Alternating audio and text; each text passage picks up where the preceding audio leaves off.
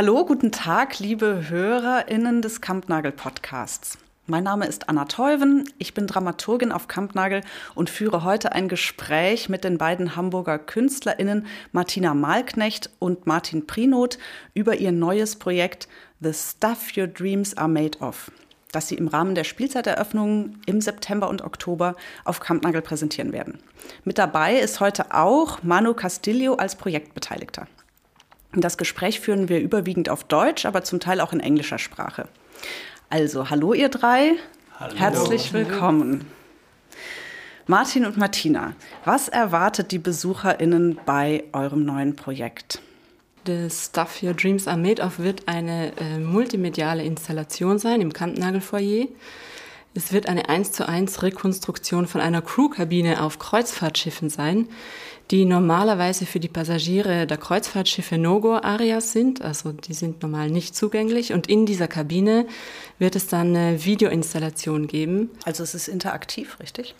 Es ist interaktiv. Die Leute bekommen auch einen, ähm, eine Schlüsselkarte ausgehändigt mit dem Ticket und können mit der erst die ähm, Kabine öffnen und können dann zu maximal vier Leuten ähm, in die Kabine rein und sich die ähm, Installation angucken. Ähm, bei eurem Projekt Overseas, das war ja bei der letzten Spielzeiteröffnung auf Kampnagel zu sehen, da habt ihr euch mit der Containerschifffahrt beschäftigt.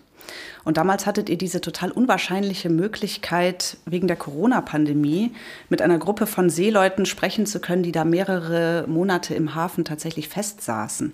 Und diesmal habt ihr auch zusammengearbeitet mit Seefahrenden, mit äh, ehemaligen Crewmitgliedern von Kreuzfahrtschiffen. Und wie habt ihr euch jetzt diesmal kennengelernt?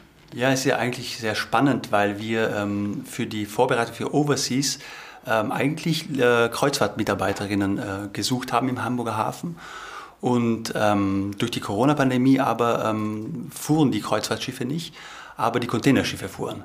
Und ähm, als wir dann ähm, recherchiert haben im Hamburger Hafen, haben wir festgestellt, dass eine Riesengruppe von Leuten, äh, Seefahrern aus Kiribati im Hafen festsaßen, über viele Monate hinweg und dann ähm, haben wir uns eigentlich daraufhin eingelassen und gesagt, wir machen eine Arbeit mit den Leuten aus Kiribati und haben so dann über mehrere Monate hinweg dann die Arbeit Overseas entwickelt. Dann, ein Jahr später, haben wir es nochmal versucht, noch einen Anlauf gemacht, die Kreuzfahrtmitarbeiterinnen zu finden und hatten dann das große Glück, äh, Manu kennenzulernen, äh, der uns da Einblick gegeben hat in diese uns auch fremde Welt und er hat uns dann geholfen, wirklich die Leute ähm, zu casten und zu finden, vor allem erstmal, äh, die ähm, früher auf Kreuzfahrtschiffen gearbeitet haben. Das hat uns dann die Möglichkeit gegeben, ausführlicher mit den äh, Leuten zusammenzuarbeiten und nicht irgendwie nur so kurze Begegnungen im Hafen, wo wir gemerkt haben, ähm, da kommen wir nicht in, eine, in einen Austausch, der uns für dieses Projekt sehr wichtig war. Beim letzten Projekt war das so, dass das durch diese Gegebenheit, dass die Leute festsaßen mhm. und den ganzen Tag sozusagen äh, auch Zeit mitgebracht haben, ein sehr spannender Austausch entstand oder diese Gespräche stattfinden konnten. Und das war bei diesen kurzen Liegezeiten immer nur sehr, ähm, sehr kurze Einblicke, wo wir gemerkt haben, ah, da kommt jetzt irgendwie nicht wirklich ähm, was ins Rollen. So, and Manu, so if you help them to find other people who have been former crew members, how did you all know them personally, or how did it happen? Did, do you have a big network of crew members who live in Hamburg, or where do they live? Actually, this um, chance to be part of this uh, film project is really a coincidence, and um, it happened that I got the chance to uh, have the visa to be here in Germany to look for a job, and I was able to apply my work experiences on the ship. And I didn't know that this experience on the ship will lead me also to this project. So I would say that uh, my answer on that is that. I don't really have a network here in Hamburg, and uh, but to think that there are already a population of Filipinos in Hamburg, my first idea is to go in the churches and in the Siemens mission. So, um, but the, at the end, it was not so easy. But for me, my idea is to keep on uh, going every uh, weekend or once in a week. Uh, I was able to have the communication and conversation with some Filipinos, and they were able to give me uh, recommendations, and one of these recommendations is even outside of Hamburg. So um, that makes the the communication and the um, connectivity. How will I get to know the people that are really fit to this project? Mm-hmm. And how how many people are involved in the project now? Our first idea was to collaborate with people living in Hamburg now, but then uh, we saw during the research together with Manu that that is quite uh, difficult. And now we have five participants. One of them is Manu himself. Then we have Mary Grace um, Wesch, she's living in Cuxhaven. Maria Antigua, living in Berlin now. And um, Gadi Santos, He's uh, from Stendal. From Stendal, right. And Vanessa Fauvel-Wippermüller. From Kiel. She's from Kiel. And they all have been working on ships in very different departments. And then you used also social media, right? And your connection uh, into the Facebook uh, groups. Yeah, uh, that really helped because uh, in social networks now they have several pages, and most of the crew members who work on the cruise ships they have these specific pages. And once you post something there, and they would see, oh, that's real, that's in Hamburg, and it's about cruise ship, so uh, they are interested in. But the challenge was most of them are still working on the ship and then uh, the the people that we are looking should uh, preferably to be in Hamburg already so we can have a good um, timings when we do the project. Uh, but at the end, we were able to manage and have the, the right people from different uh, regions, mm-hmm. but nearby Hamburg. Yeah, yeah, cool. And what did what did you find interesting about the project when you met Martin and Martina? Why did you want to participate?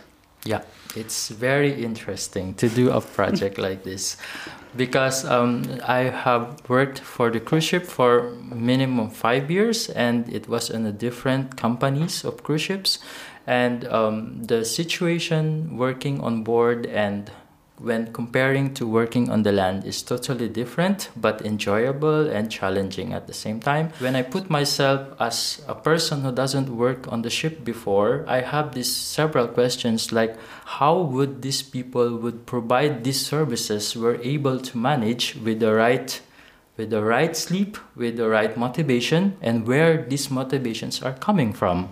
I think I can help to this kind of a film project that I can share what are my experiences there. Mm-hmm. So I guess this is really interesting for me. Yeah, you just told me that the guests on the cruise ships used to pose those questions all over again, and you, you are already like almost bored by these questions. so this is also a chance to give more insights and information to somehow maybe clear up with some prejudices about it. Yeah, that's correct. Um, these commonly questions like sometimes uh, the the service personnel would share their stories their experiences while working in the dining area they always receive the question from the guests like oh it's really a good job here that you are doing. It's like you are every day on the cruise. You can visit so many places. But we are actually wondering how were you able to manage to sleep? Where are you sleeping? And how uh, how long are you been sleeping? How good is your room? These are actually the questions that always encountered by the service personnel. And i guess these are the really questions which we always heard mm-hmm. and interesting. And this project really gives an idea for the non-cruisers and for the crew members or the future crew members who likes to work on the ship. Ah, true. That's yeah. an interesting perspective as well. And you were not allowed probably to to take them down to your cabin to show them, or did it ever happen? yeah, you... there's there's there are rules which uh, says the guests are not allowed in the crew spaces on the crew areas on and also there are times that the crew members are not allowed on the guest spaces which is normal. And then um, but on board we have these uh, tours for the guest which is reserved on a specific timings. And we call it a galley tour. Especially that i work in the kitchen i can say uh, more information that the galley tour or the kitchen tour is to show how uh, how accurate and how timely the kitchen personnel able to to um, provide the the food for this huge amount of guests. So it's also a matter of showing to the guests that we crew members have the enough uh, things that we need to provide the service properly to the guest. Mm-hmm. And as you have been working in the field so long uh, already, um, what do you think guests should know when going on a cruise? Is there anything you would like to let them know? Uh, for example, I would say the guests would know when they are cruising is um, they they should be able to realize that how how thankful uh, the crew members that they can they can provide a good service to the guest. And on the other hand the guest would say a big respect to the crew members that they are doing much to to provide their perfect holiday that they are dream of. So we can see in this project that the, the crew members are really motivated to help their families. And with this motivation they can overcome the challenges while working on board. Mm-hmm. I understand.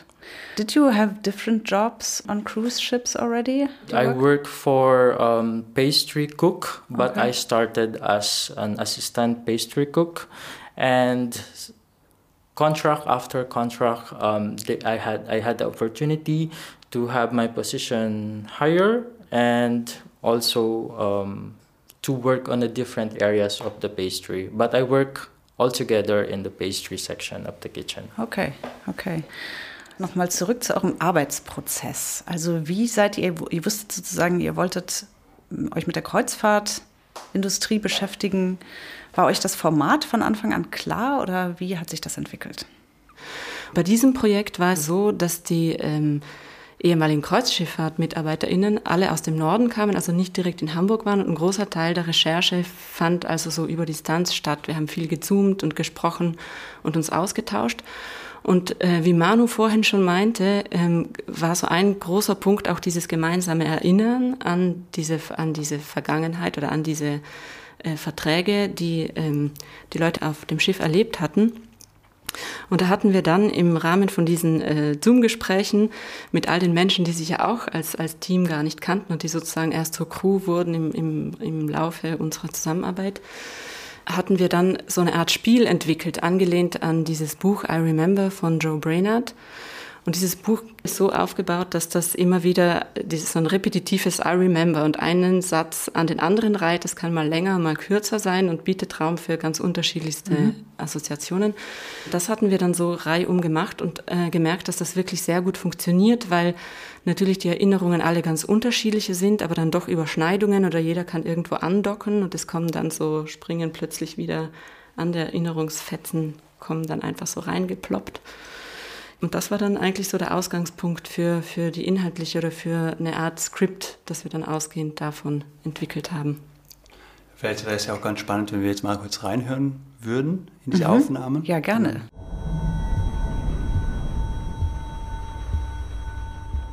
I remember it being my 12th contract when I first met the ship's painter, Grace.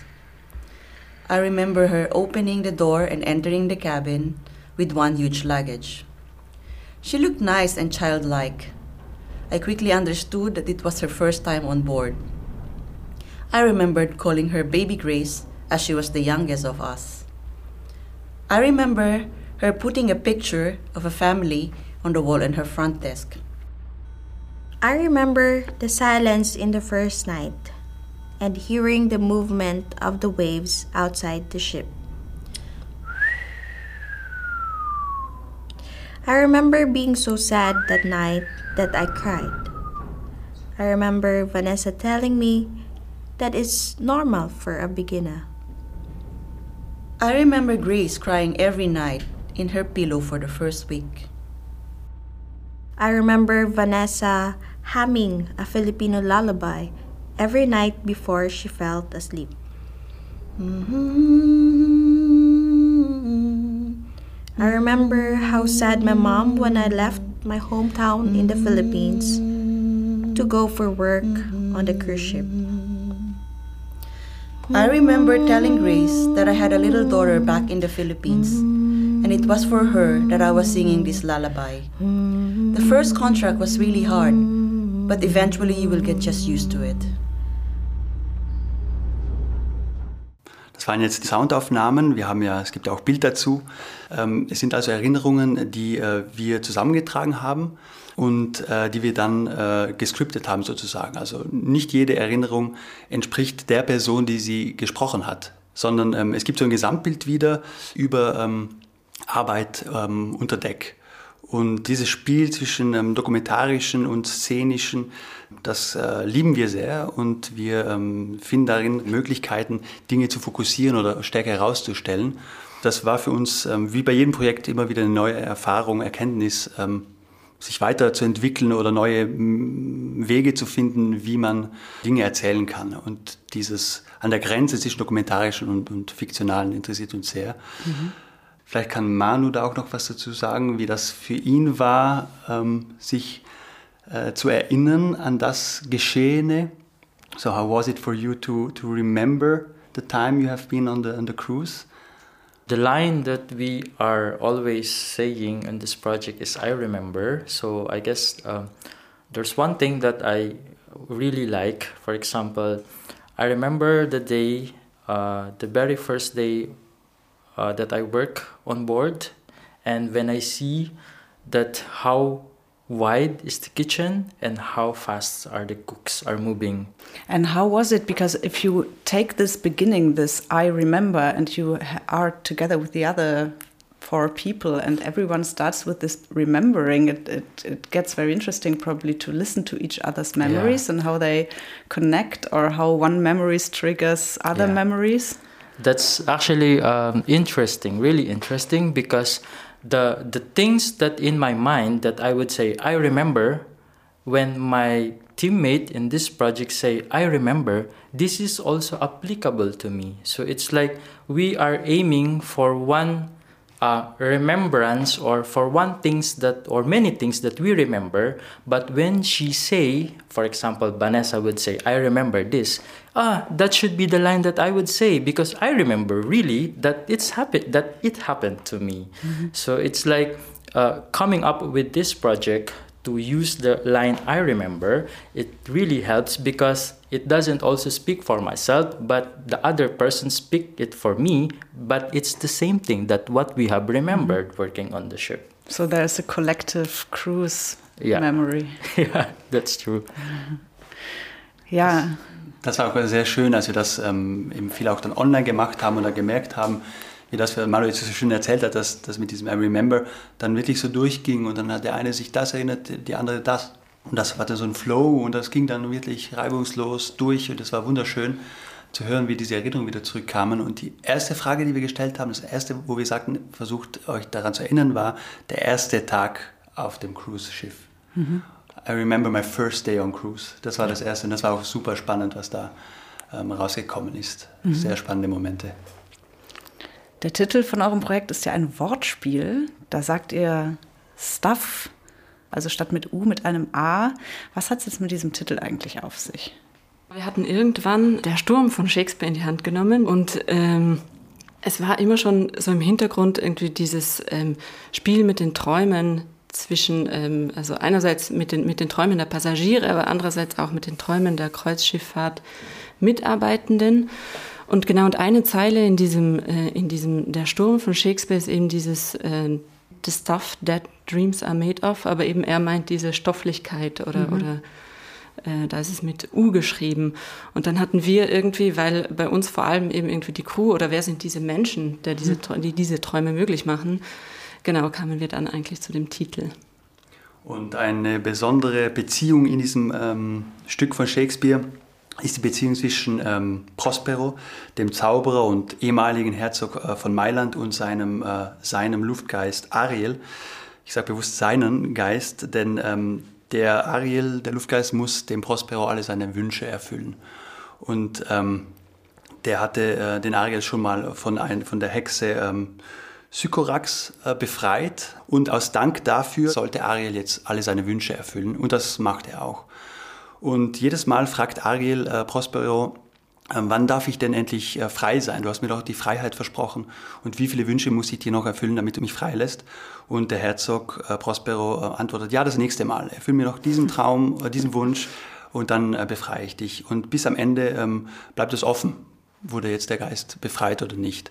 Und da ähm, fanden wir natürlich spannend diese Abhängigkeit von Ariel und fanden das äh, sehr spannend, so als Metapher auch, diese ähm, Abhängigkeiten, in der sich ähm, die Arbeitenden auf ein Schiff begeben, wenn sie so einen ersten Vertrag unterzeichnen.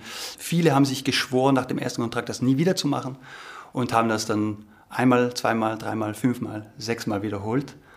Diese Abhängigkeiten sind, sind sehr stark und da wäre vielleicht auch spannend, Manu nochmal zu fragen about these uh, dependencies, how it is like um, going from one contract into another.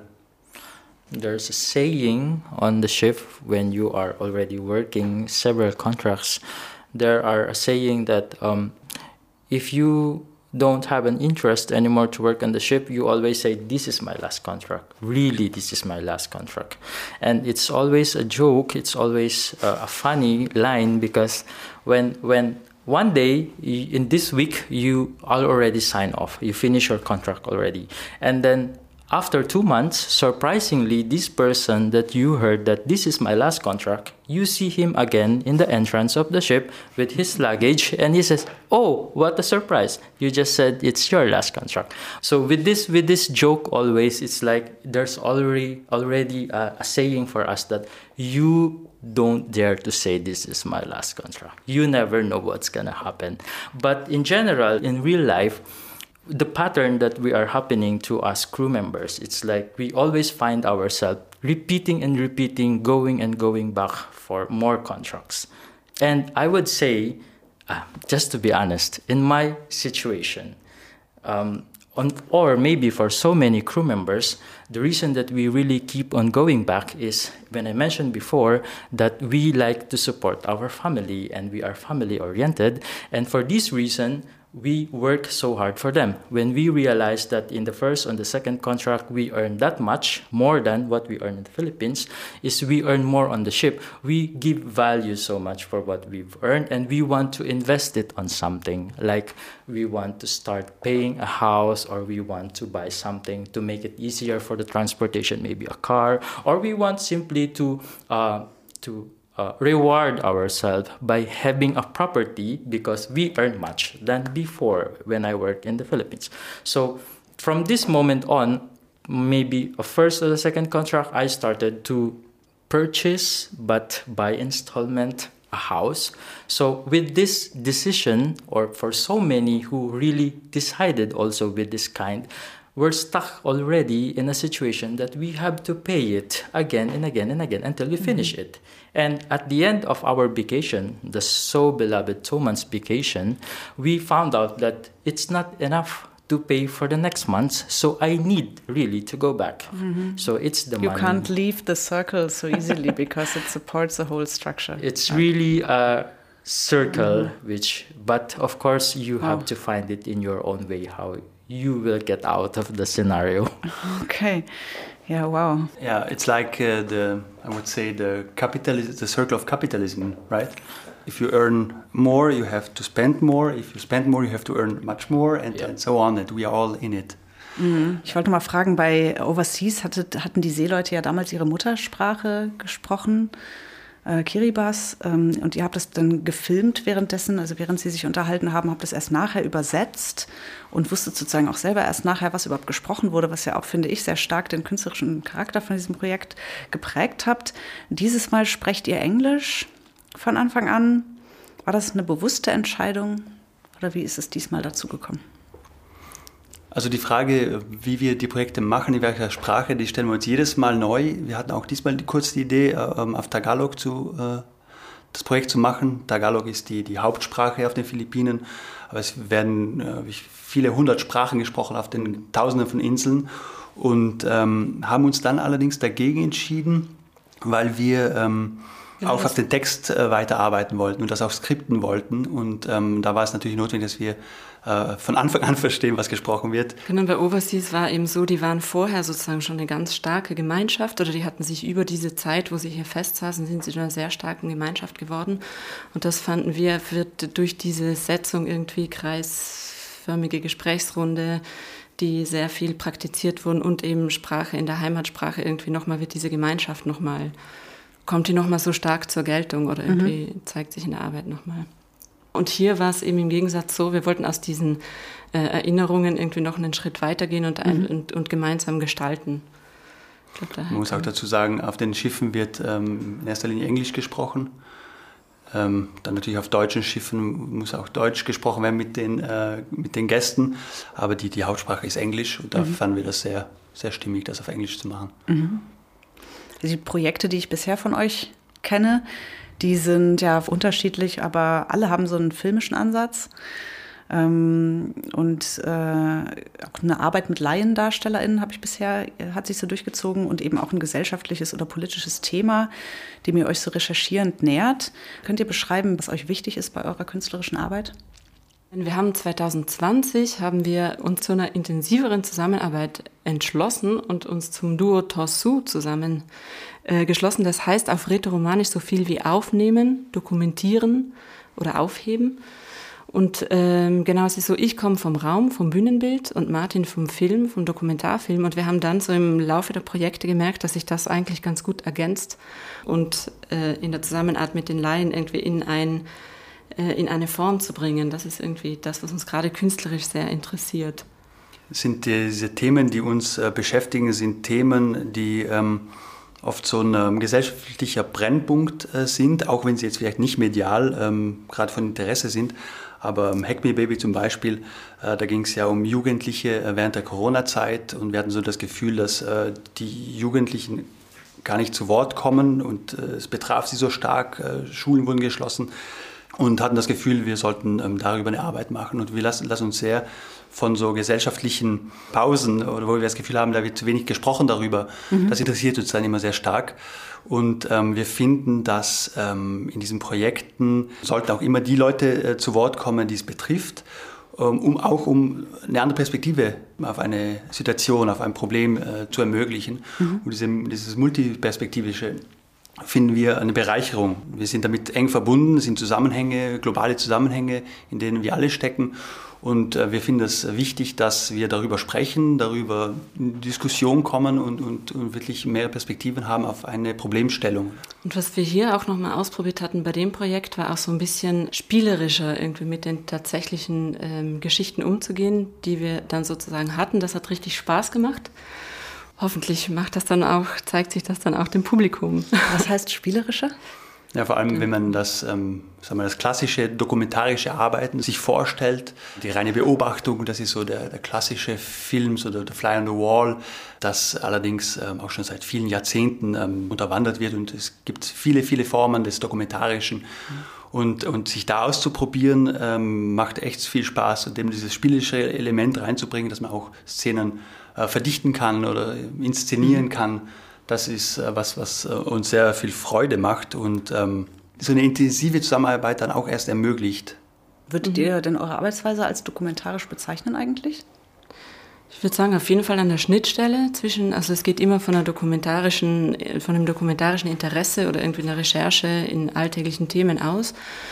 Und dann haben wir jetzt aber gemerkt, dass irgendwie in dieser Zusammenarbeit mit den Laien das super spannend ist, sich eben diesen Raum zu geben, den es irgendwie im Theater gibt, irgendwie diese Raum des, diesen Raum des gemeinsamen Probens oder so und irgendwie mhm. zu sagen, in welcher, was kann denn eine Setzung zum Beispiel sein, für diese Geschichte, die wir da gerade erzählen, weil die ja ganz viel schon beeinflusst dann auch, was passieren wird. So was dann konkret passiert, weiß man noch nicht. Das ist das Spannende dran. Aber es, ähm, es lenkt oder setzt, gibt die Setzung schon mal für die ganze Situation. Mhm. Also es kam jetzt schon ein paar Mal, haben wir es schon so halb angesprochen. Das Stuff Your Dreams Are Made Of ist ja euer zweites Projekt, das sich mit Lebens- und Arbeitsrealitäten auf See beschäftigt. Das erste war Overseas, habt ihr eben schon mehrmals genannt. Es gibt auch noch ein weiteres Projekt, was ihr da in die Richtung in Planung habt. Das wird eine 360-Grad-Filmarbeit, wenn ich mich richtig erinnere, für 2024.